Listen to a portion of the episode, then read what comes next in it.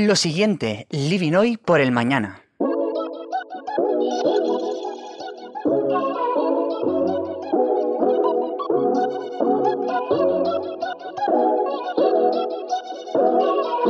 Hola a todos y todas y bienvenidos al primer capítulo de Lo Siguiente, un podcast de Wallapop que está living hoy por el mañana. Imagino que con los tiempos que corren sientes que estamos cambiando constantemente, que somos puro movimiento. Pues bien, quiero que te tomes esto como un espacio de reflexión en el que hablar de actualidad y de cambio. Vamos a hablar de lo que verdaderamente nos importa. Yo soy Luke Loren y voy a acompañarte en este viaje, así que súmate y empezamos.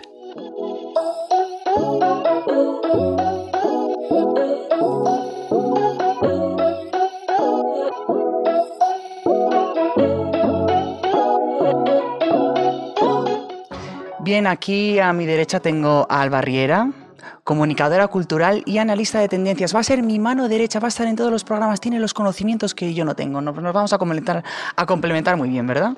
Sí, la verdad, tengo que decirte que estoy un poco nerviosa. Eso Yo es también, normal, cariño, no es te que preocupes, aquí se nos todo, está ¿eh? trabando la lengua y todo. Sí, la verdad. Pero bueno, estoy contentísima, hay que decirlo. Estoy muy contenta de formar parte de lo siguiente. Y si me dejas, voy a presentarte, aunque pocas presentaciones le hacen falta. si me equivoco, me paras. Yo, yo, yo voy, ¿eh? Venga, tú Venga. dale, pa'lante. Ah, Lucas es un creador de contenido en mayúsculas. Él es agitador, es animador, también es DJ, también es showman, también es TV host digital, o sea, lo tenemos todo. Es un animal de las redes, básicamente. Y además también es muy conocido, seguramente lo conozcas por eso, por sus charlas de queridas. ¿Qué tal lo he hecho? ¿Bien? Bueno, es que me ha sacado ¿Me he los colores. algo? Yo no sé si la cámara me está grabando aquí roja, que me he puesto un rato, pero bueno, esas las presentaciones. Vamos al grano y empezamos. Bien, primer capítulo de lo siguiente, reinventados, en el que vamos a hablar de empezar de cero, reinventarse, adaptarse o no al cambio, y lo vamos a hacer aquí un servidor, Alba, dos invitadas de lujo y por supuesto no nos olvidamos de todos vosotros y vosotras. Podéis seguir nuestras conversaciones a través de las redes sociales de Wallapop y por favor no olvides comentar con el hashtag lo siguiente 1. Que de hecho, ahora que, que comentabas esto de reinventarse, te lo quería preguntar. ¿Tú has sentido que te tengas que reinventar en algún momento de, de tu vida? ¿Has tenido que empezar de cero? Sí, correcto. Yo hace dos años empecé mi carrera en solitario y de algún modo tuve que reinventarme, ¿no? Pero creo que es algo positivo porque yo llevo ya un tiempo en las redes sociales y las mentalidades cambian, ¿no? Mis seguidores también han crecido conmigo y de algún modo he tenido que evolucionar y cambiar ese código. Hay veces que en YouTube funcionan unas cosas, pero el mundo avanza y luego te tienes que adaptar a ese cambio, ¿no? Y eso es de lo que vamos a hablar, de cambios, los cambios sociales, económicos que están habiendo sobre todo con esta pandemia global, eh, están cambiando nuestro estilo de vida, condicionan nuestra sociedad. Yo creo que hoy en día estamos preocupados por el futuro, ¿no? Pero hay que entender que la vida son etapas, se cierran, se abren y aprender a decir adiós eh, nos permite dar una mejor bienvenida al futuro. Es como que el mundo ha hecho un reset y se nos brinda una nueva oportunidad. Si te parece, Alba, ¿hablamos de futuro? Hablemos de futuro y me gusta mucho esto de decir adiós y de hablar de futuro. Y además, como tú ya antes anticipabas, vamos a tener dos invitadas muy especiales. Te digo los nombres, a ver si te suenan. Gigi Bebes, fácil. Por Para ti supuesto, esa amiguísima mía que está aquí, que estoy encantado de que esté. Ella es creadora de contenido y además es experta en moda, ocio, entretenimiento y en todo lo que quieras. Y también tenemos otra, que esto no sé si la dominas tanto, es Elena Contreras, Gorogoro, más conocida en las redes sociales, que es una experta en moda también y en reinventarse. Ella es estilista, especialista en ropa de segunda mano. Bueno, a Gorogoro la conocía, pero hoy tendré la oportunidad de conocerla en persona y eso me gusta. Así que empecemos y demos paso a nuestras invitadas.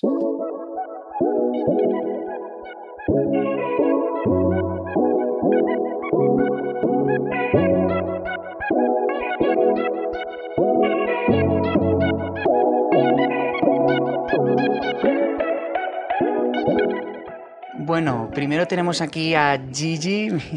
Qué mona se está riendo ya, parece que está un poco nerviosa también. No, cariño, bueno, yo llevo mucho tiempo de la mano de Gigi, es muy buena amiga mía y casi empezamos juntos en las redes sociales, de hecho ella un poco antes, lleva mucho tiempo y está aquí porque es un buen ejemplo de reinvención, ¿no? Ella tiene esa capacidad de crear contenido, de adaptarse a la nueva era y bueno, es que ahora mismo tiene tres perfiles de Instagram, tres proyectos, vamos. mm, Claro que an- antes de que sigas, perdón, un corto momento solo porque esta parte me interesa especialmente, ¿vale? O sea, yo creo que hay dos tipos de personas, las que se llevan bien con Internet y las que lo intentan Yo obviamente soy de las que lo intento y quería preguntarte a ti cómo es eso de tener tres cuentas, o sea, de dónde sacas el tiempo y cómo lo amortizas y cómo además le das buen contenido a cada una de ellas.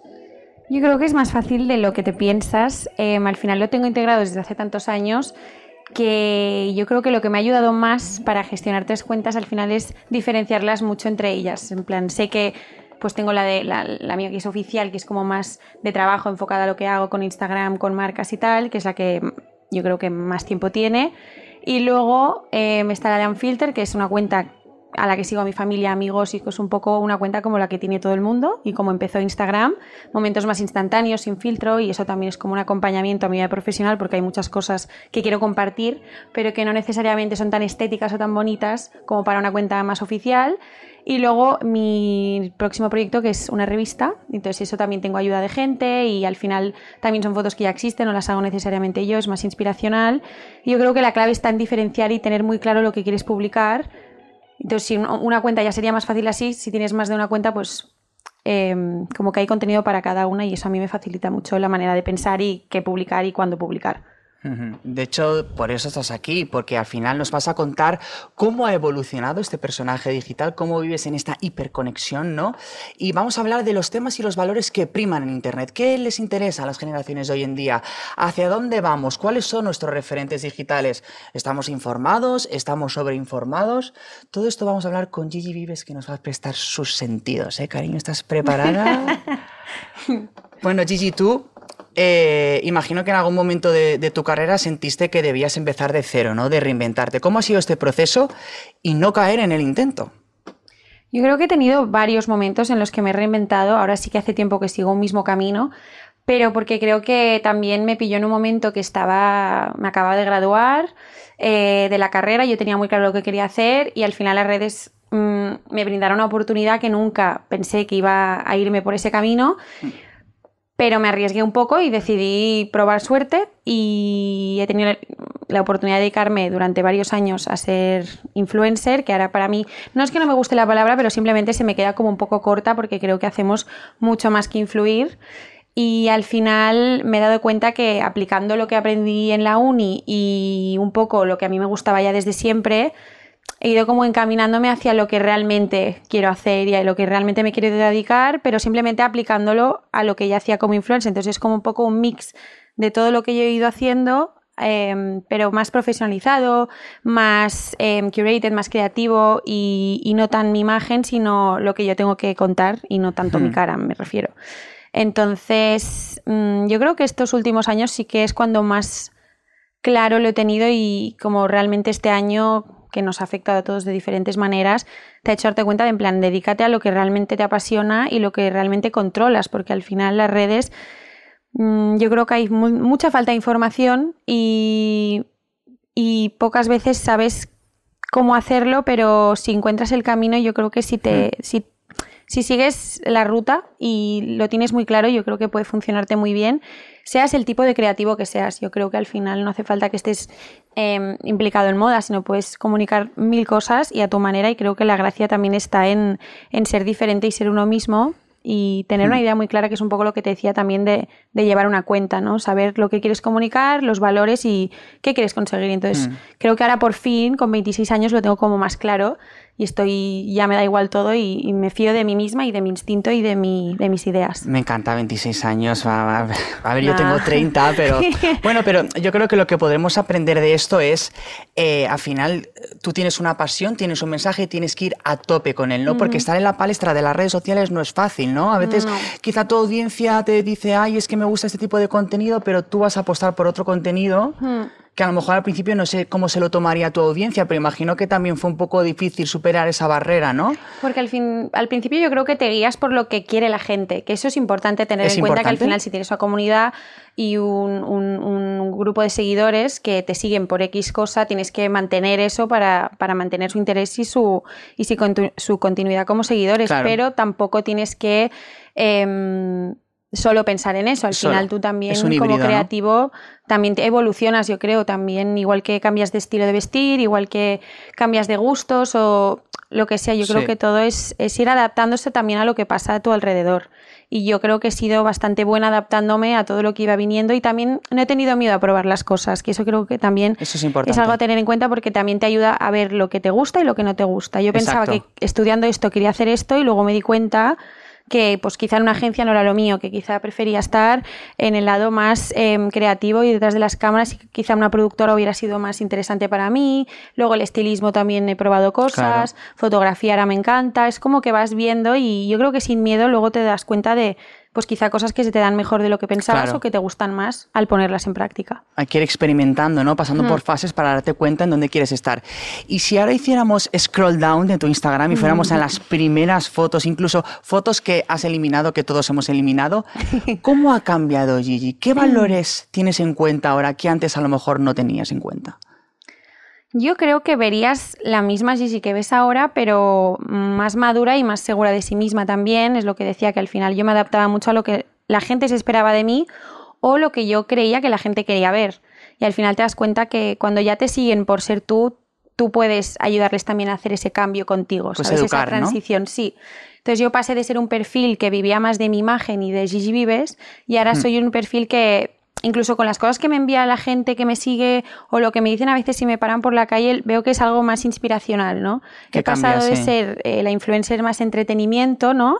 A ser una, una inspiración en el sentido de pues explotar la creatividad de uno, de la constante búsqueda de, de información interesante, de, de tener pasión por la fotografía, por la música, por, por lo estético, lo bonito y lo visual. Y mis seguidores, han- los que se han quedado o los que han crecido conmigo, se han quedado porque ellos también, o sea, como que he despertado esa, no sé, la importancia de, de- de ser creativo y de, de- de trabajar la creatividad, porque yo creo que es algo que también no naces creativo, yo creo que la- también la puedes conseguir con Por el supuesto. tiempo. A ver, tienes que tener un poco ahí el factor X dentro. Sí, obviamente. Pero lo puedes, lo Pero puedes lo puedes pulir, ¿no? aprender y lo puedes se puede- trabajar Yo con el estoy totalmente tiempo. de acuerdo. Y sientes que hoy en día, porque claro, las redes sociales han cambiado mucho, han evolucionado mucho y cada vez, como tenemos más información, incluso los usuarios se vuelven más exigentes, ¿no? ¿Piensas que hoy en día hay publicaciones que ahora serían impensables, un poco más censurables? Porque ahora se despiertan muchos debates, como por ejemplo la sostenibilidad en la moda, ¿no? Sí. ¿En qué hemos cambiado en eso?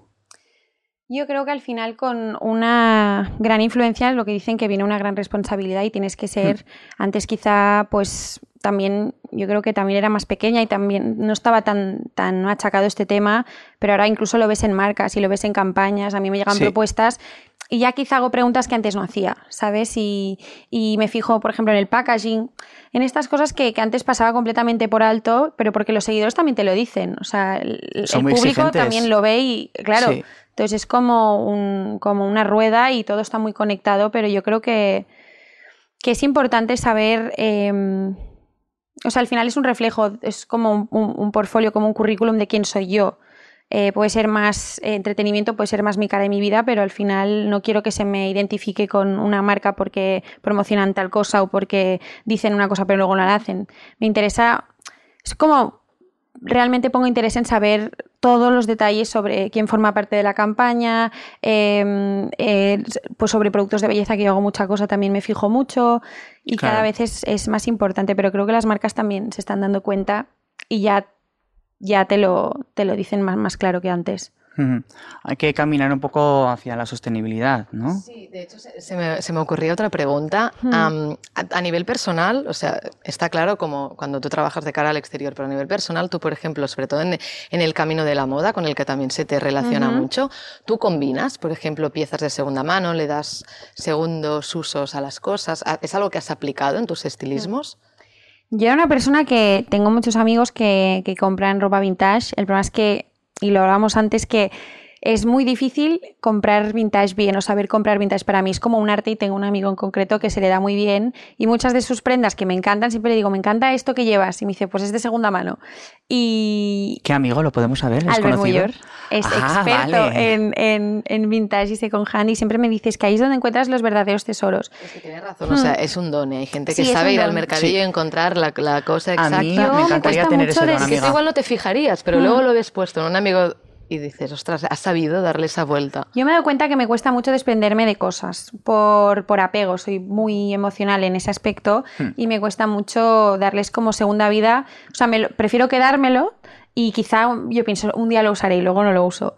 Pero, pero creo que es importante y al final, incluso en decoración o cosas, sí que me llevo cosas de casa de mi abuela, de cosas de mis, de mis padres. Pero sí, yo mezclo mucho desde siempre. O sea, tampoco soy una persona que. Mm, o sea, sí, obviamente estamos muy vinculados al consumismo, pero creo que ahora la sostenibilidad y el hecho de. También creo que es que me está costando explicarme, pero con lo que ha pasado te das cuenta de que pues ahora quizá quieres prendas como que te duren más, ¿no? Que ya no compras por comprar, porque es como Te lo piensas más, ¿no? valoras más las cosas, valoras la calidad de una prenda, Sí. eh, quizá la historia que hay detrás, sea una historia de una marca nueva o sea una Sí. pieza que tiene una historia porque es de, de segunda mano. Pero creo que la balanza está en, en- en mezclar ambas cosas y cada vez más lo de la segunda, o sea, de cosas de segunda mano y, y un poco más retro también está muy de moda y está haciendo un Sí. comeback incluso a nivel estético. Totalmente. Eh, a nivel cámaras también, o sea, el- Sí. ahora como que todo vuelve al analógico, pero porque lo hace más especial, yo creo. Y un poco volviendo a cuáles son los temas y los valores que, que mandan en Internet, ¿no? que se despiertan en las nuevas generaciones. Tú, Gigi, como creadora de contenido, ¿qué crees que les interesa a las nuevas generaciones? ¿Qué se esperan encontrar cuando se meten en redes sociales?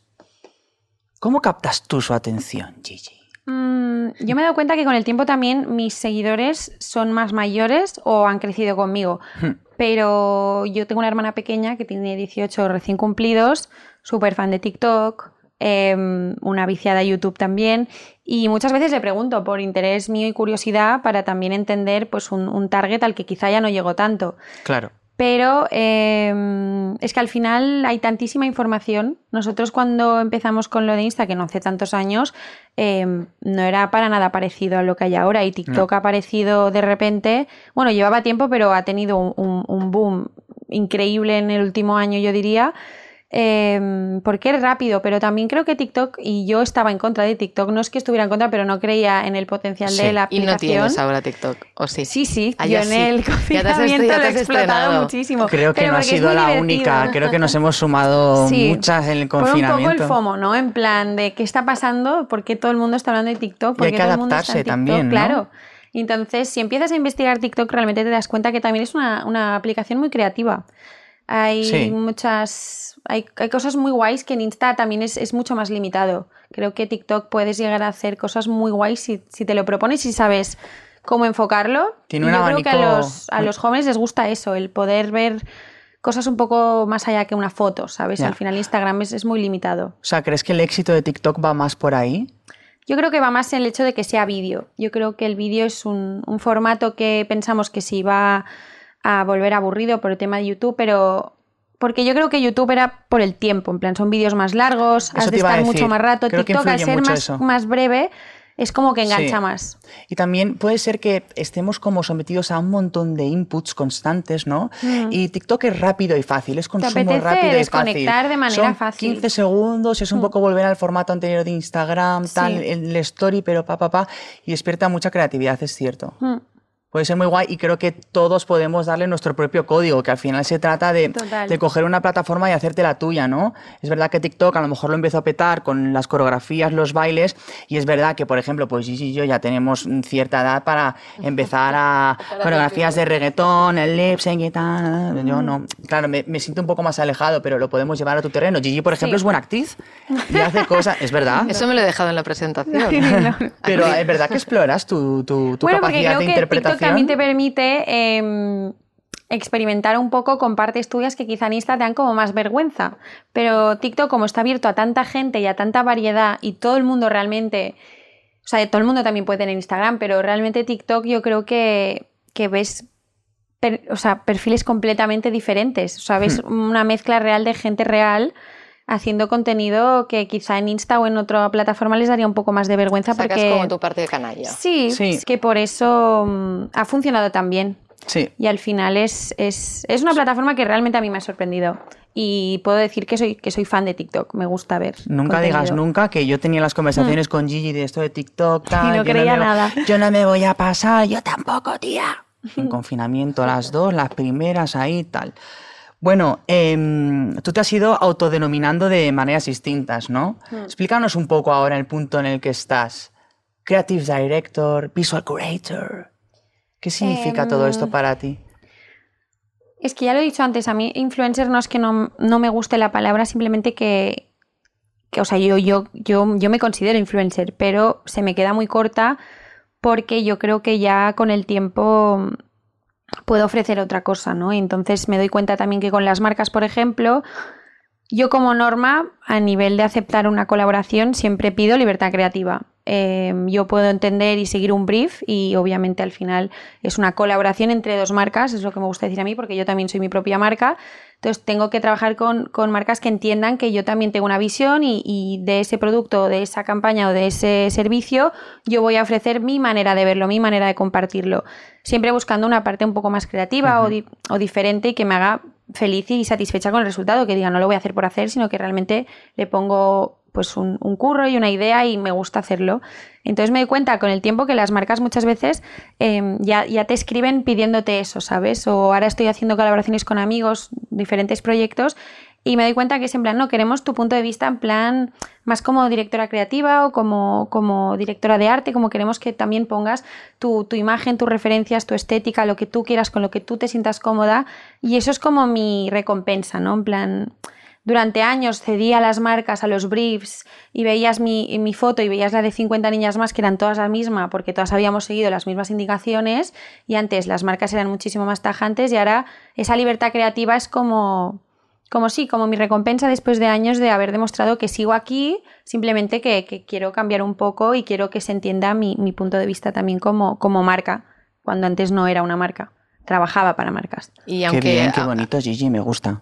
Aunque a- lo de la recompensa me, me- me- Sí. me- me ha llegado también. Es me ha como todo, todo su trabajo, ya tengo los frutos, los estoy recogiendo y Claro. estoy Ahora puedo disfrutando de Ahora es cuando verdad. realmente disfruto. Porque Eso- es, lo- es la parte divertida, es la parte que a mí ya me gustaba de, de más peque. Yo hacía fotos con Albert, eh, hacía vídeos contigo cuando estudiabas cine. por amor al arte, pero porque nos heavies. gustaba esa parte más creativa y más de, Y nos lo de crear nosotros, ¿sabes? No que calle. creen por nosotros. Ya. Es como lo divertido, si no, Sí. Se hace aburrido. Y aunque haya mutado un poco pues, el concepto de influencer, ¿no? Estas profesiones, tú igualmente eh, te dedicas a las redes. ¿Nos podrías así, para terminar, decirnos como cinco tips para tener unos perfiles decentes, un poco? A los que lo intentamos. Que es lo que todo el mundo Esto quiere me saber. ¿Cómo hago para gente lo Instagram? tener un perfil. Eh, yo mm, visualmente le- lo priorizo un montón. O sea, me encanta y me fijo incluso cuando sigo cuentas en el, en el feed en- com- como tal, los colores, el, el tipo de, de foto que se hace. Yo creo que para que quede uniforme y bonito, mi gran truco realmente es el blanco y negro. Cuando no te funciona por color, eh, ponla en blanco y negro y siempre quedará bien. Básico.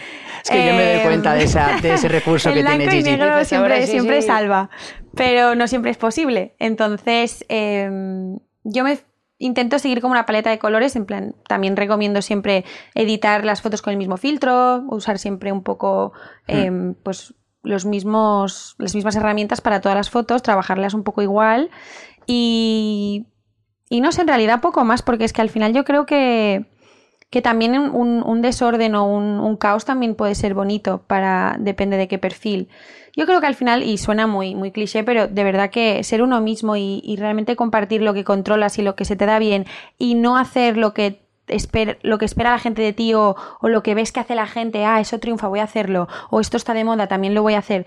O sea, también tienes que romper un poco y, y- y empezar tú desde cero y decir, vale, pues yo voy a ir por este camino, porque al final el que no arriesga no gana y, y yo por experiencia durante muy poquitos años he visto que, que arriesgar es bueno y que al final si eres constante y eres em, estás segura de, de- de- de- de- de ti misma y de tu visión, em, al final es lo que digo, que, que- que todo vuelve y, y se justifica lo que has hecho. Supongo que también es dedicarle tiempo.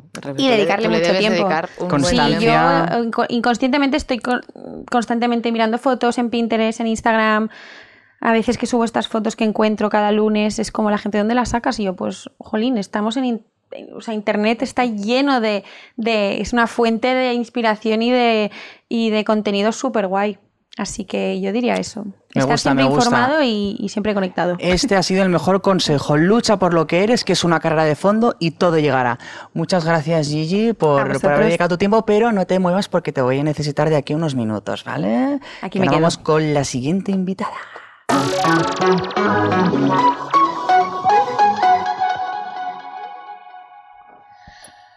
Pues aquí tenemos ya a Gorogoro.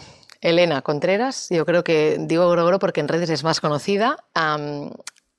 Yo he visto que Gigi ya la controlas bien. Sí. No, no te hacían falta muchas presentaciones, las has hecho tú mismo. Pero con Elena sí. Te voy a contar un poco, o al menos de qué la conozco yo, de dónde viene.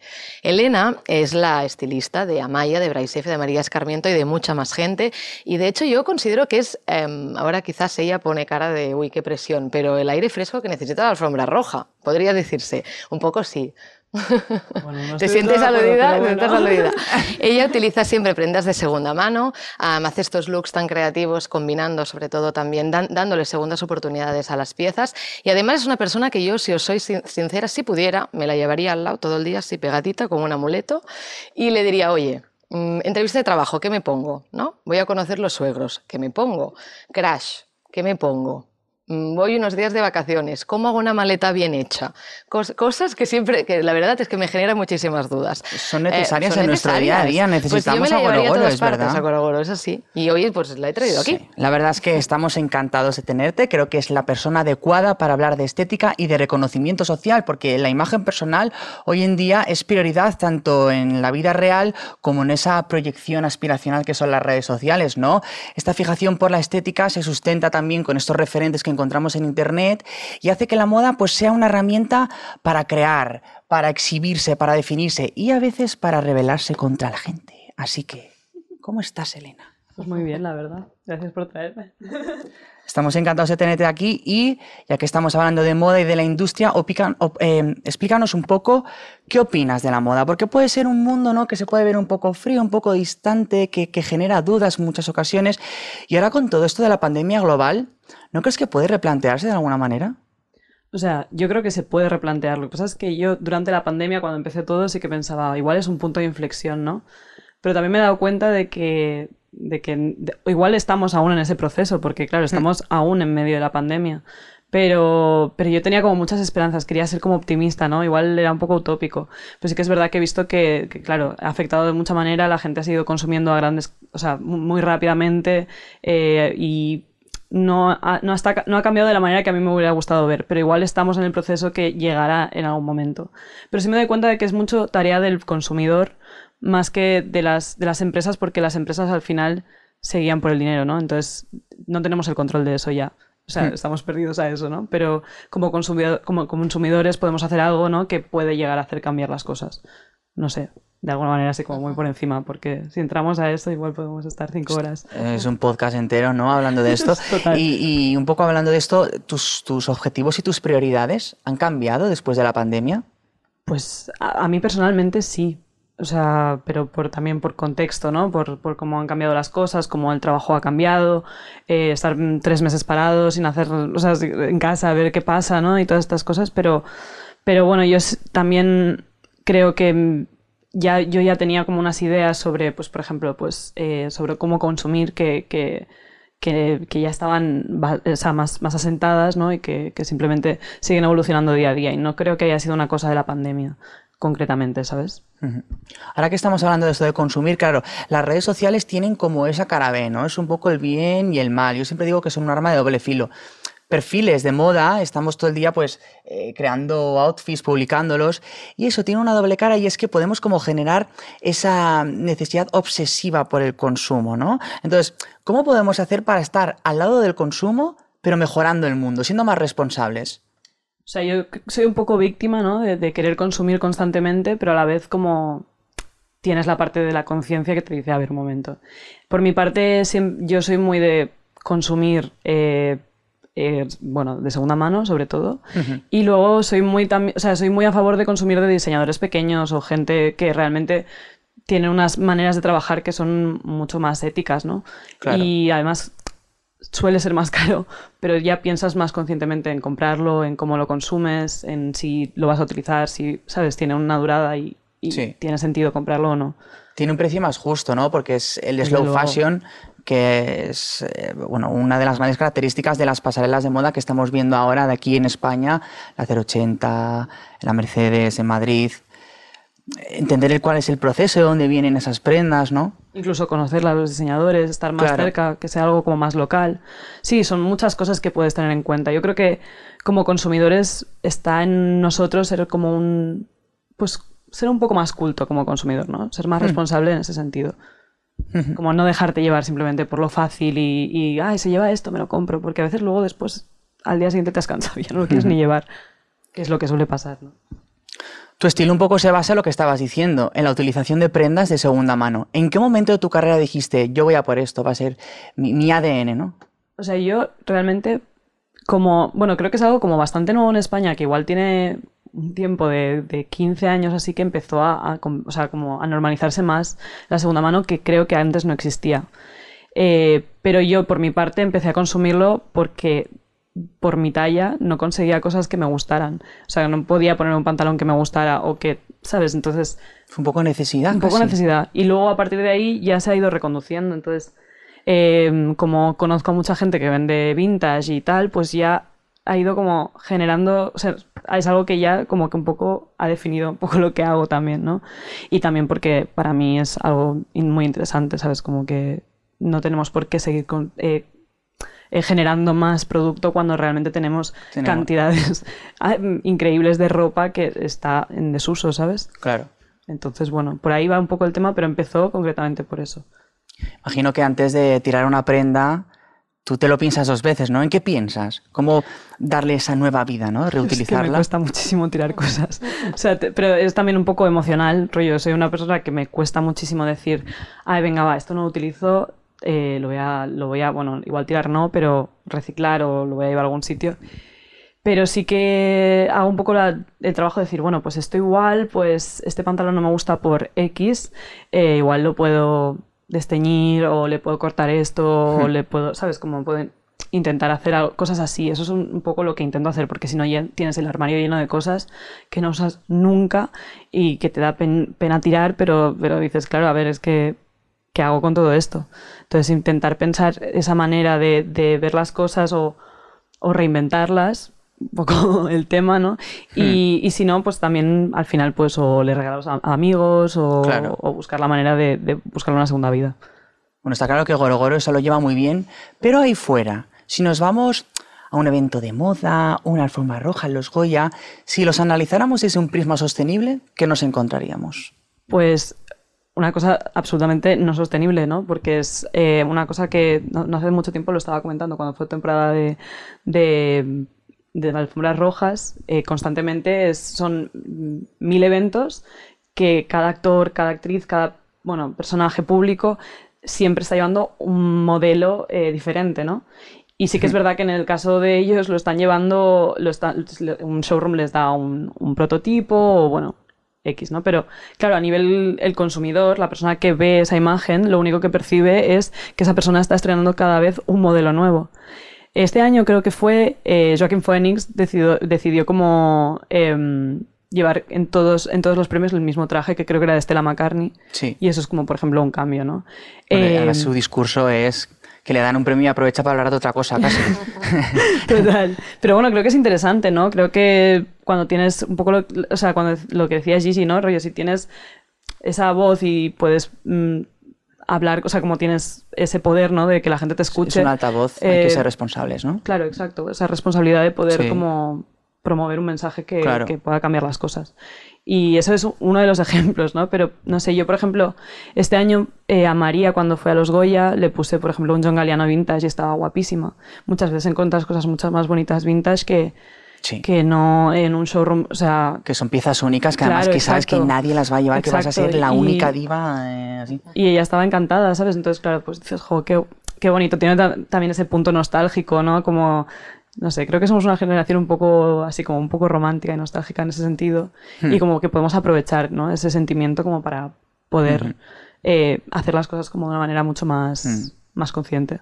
Es un clic, yo creo, ¿no? Porque yo haciendo un poco de autocrítica os confesaré que es verdad que las personas que nos dedicamos a las redes sociales, pues como de algún modo vendemos moda, piensas, te pones una chaqueta, te haces una super foto y dices, Puf, ya está. Pero piensas, pero como un momento, ya está, esta chaqueta te la vas a poner más, ¿no?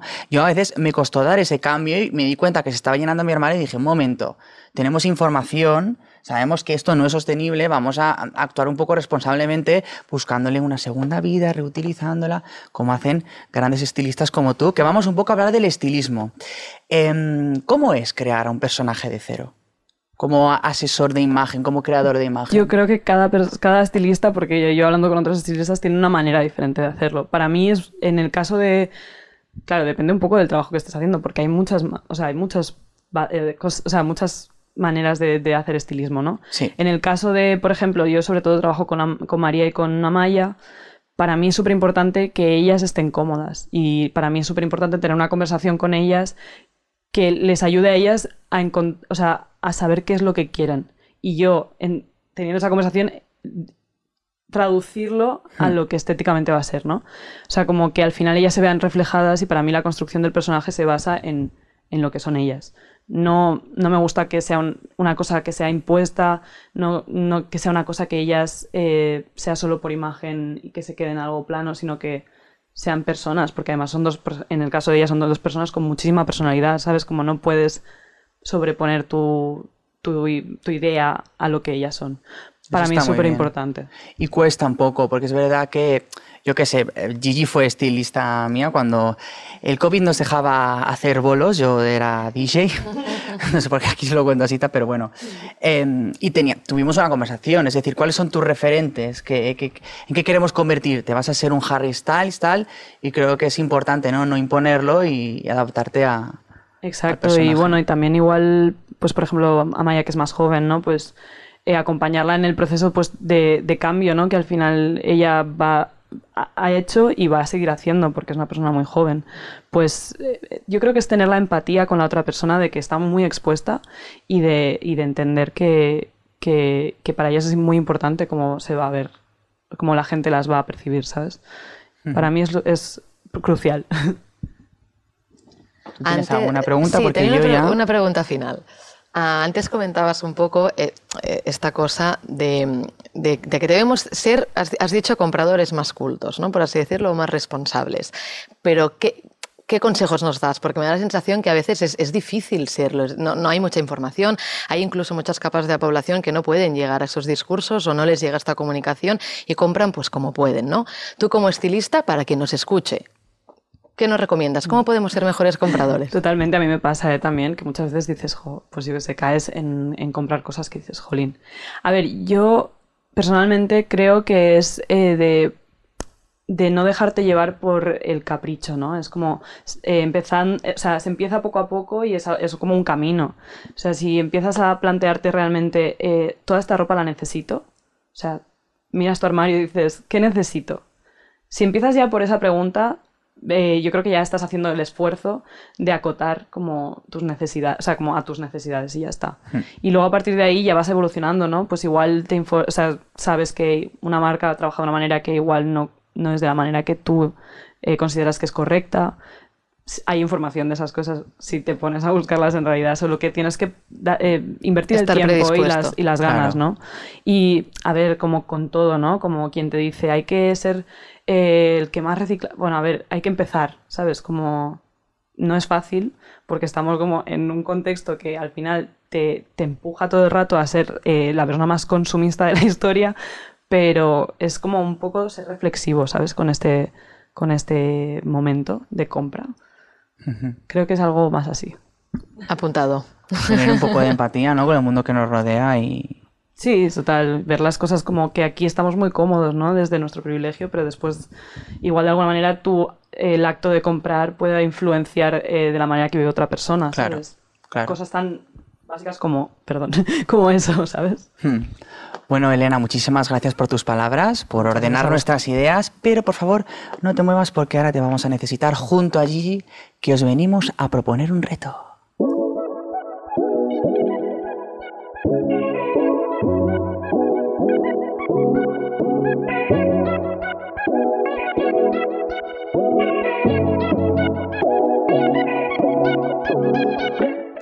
Bien, para rematar un poco con todo lo que hemos aprendido hoy, os hemos juntado porque sois apasionadas, entusiastas de la moda, porque sabéis encontrar esa ganga y lucirla, o sabéis seleccionar vuestras prendas. Entonces, creo que sabemos todos que tenemos en nuestro armario ciertas joyitas, fondos de armario, piezas que tienen mucho potencial, pero que al final están cogiendo polvo en el armario y las tienes ahí y casi que las tienes que tirar. Hemos pensado, Alba y yo, ciertas prendas que nos gustaría que nos dijerais cómo potenciarlas, es decir, cómo reinvertir, reinventar, no me sale la palabra, pero bueno, ¿qué le vamos a hacer? Es las cosas que tiene el directo, nuestro armario, reinventarlo.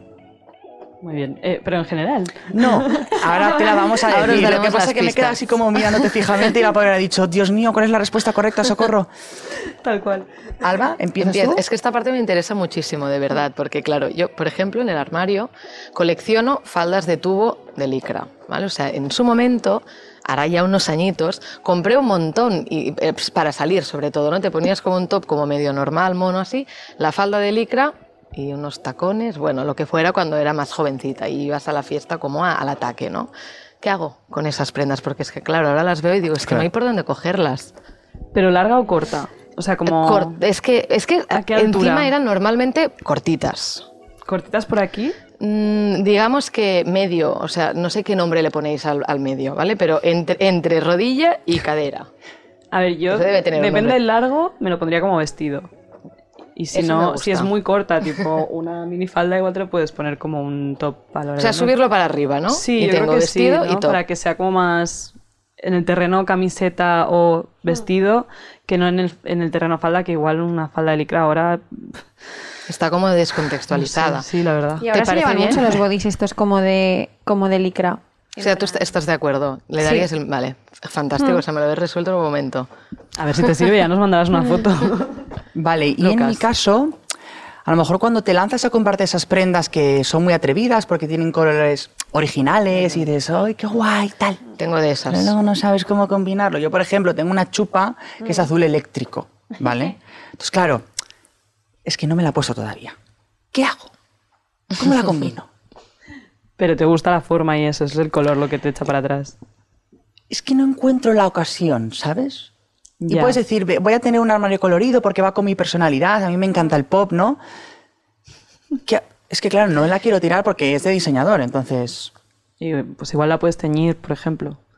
¿no? Que al ser una chupa seguro que es fácil teñirla y, y le puedes dar, incluso yo que sé, igual pillar un spray o darle, bueno, igual es, es llevarlo más lejos, pero si, si lo quieres Bueno, neutralizar, bueno. Como unos apliques o algo. Personalizarla. claro, personalizarla. Llevarla a un terreno que te Ajá. sea más también fácil te digo que también es guay que te, que te atrevas a llevarla, ¿sabes? A ver, yo es que se supone que soy una persona atrevida, quiero decir, y tú lo sabes Tú que me eres has, atrevido, me has creado unos estilismos que parece mentira que diga yo que no soy capaz de ponerme una chupa Pero igual le has cogido de como miedo, como manía. No, no sé, no sé qué me pasa con esa chupa. No sé, pero a veces hay colores Hay que de que repente que, cruzas. te- que lo ves como que está. demasiado, ¿no? Mm. Pero ahora también Sí. se hace mucho lo de mezclar muchos colores. Sí. Y Color ya block. a saco. Sí. Hombre, mírala a ella, ella toda Yo una uniforme persona color. colorida. En plan, suelo vestir siempre de negro, pero hoy también un poco. Bueno, yo creo que estás muy color, color últimamente y eso, y eso Sí. gusta a la gente. El confinamiento también creo que es alegre, ¿sabes? Vestir de color. Sí. Y después de todo lo que está pasando, Vamos, que el consejo sería atrévete, y Atrévete. para adelante, ¿no? Hay que ponérsela Sí, y ya está. Oye, pues me voy a casa mucho más tranquilo, chicas. Pero bueno, no os mováis, que es que Alba os tiene reservada una sorpresa.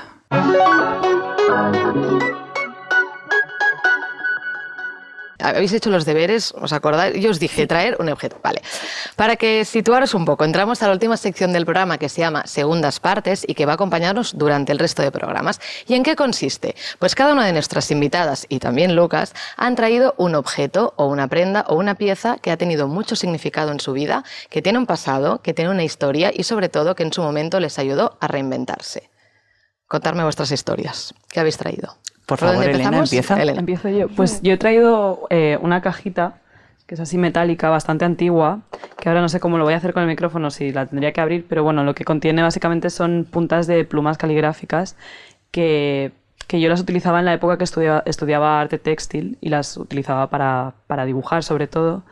eh, y cada una era diferente, entonces daba diferentes trazos, pero yo a día de hoy ya no lo utilizo, ¿sabes? Entonces es muy mona, pero está ahí la pobre mirándome con pena siempre, entonces Mira. O sea, tenemos cajita de plumas que te recuerda al momento cuando empezaste a estudiar y a relacionarte con la moda de una forma más profesional. Correcto. ¿Correcto? Eso es un objeto con historia, historia, ¿eh? Pues la verdad que sí, además tiene historia antes de mí porque es antiquísima.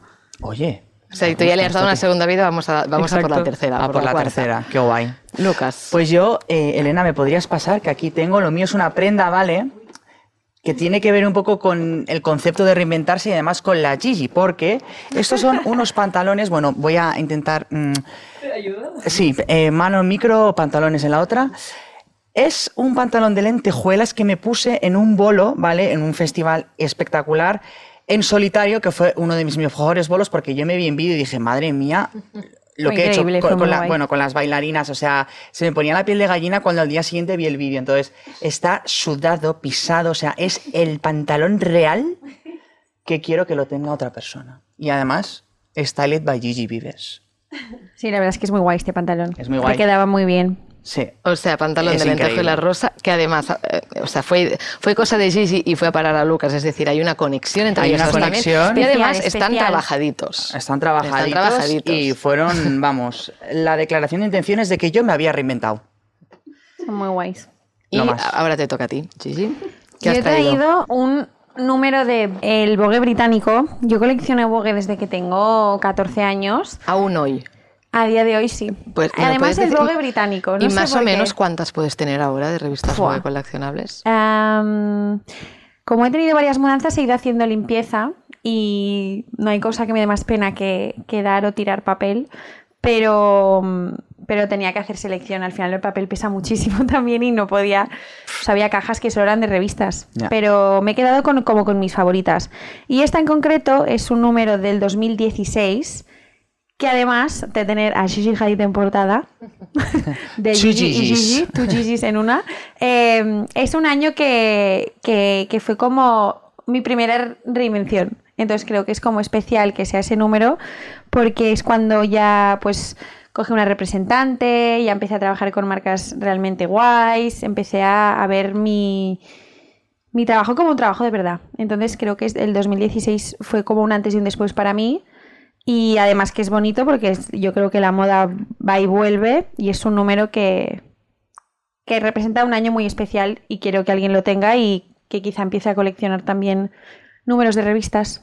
O sea, tenemos una Vogue británica del 2016. 16. Sí, y ahora los que nos están escuchando y viendo deben pensar, "Mm, muy bonito, ¿no? Pero yo qué tengo que, que ver, pues que la intención es que tú puedas ser uno de una de esas personas que adquiere ese producto y que le dé esa segunda oportunidad o esta segunda parte. ¿Y cómo puedes hacerlo? Pues te diriges a la aplicación de Wallapop y en el buscador Atención, pones o bien caja, plumas, goro, o bien pantalón, lentejuelas, Lucas, o bien revista, Vogue, Gigi. Y también puedes encontrar más información en las redes sociales de Wallapop. Así que si quieres ser tú quien le dé esta segunda oportunidad, corre. A tratar bien a nuestros objetos, ¿eh, chicos? Al que le toque. Eso sobre todo. Y hasta aquí la sección de segundas partes.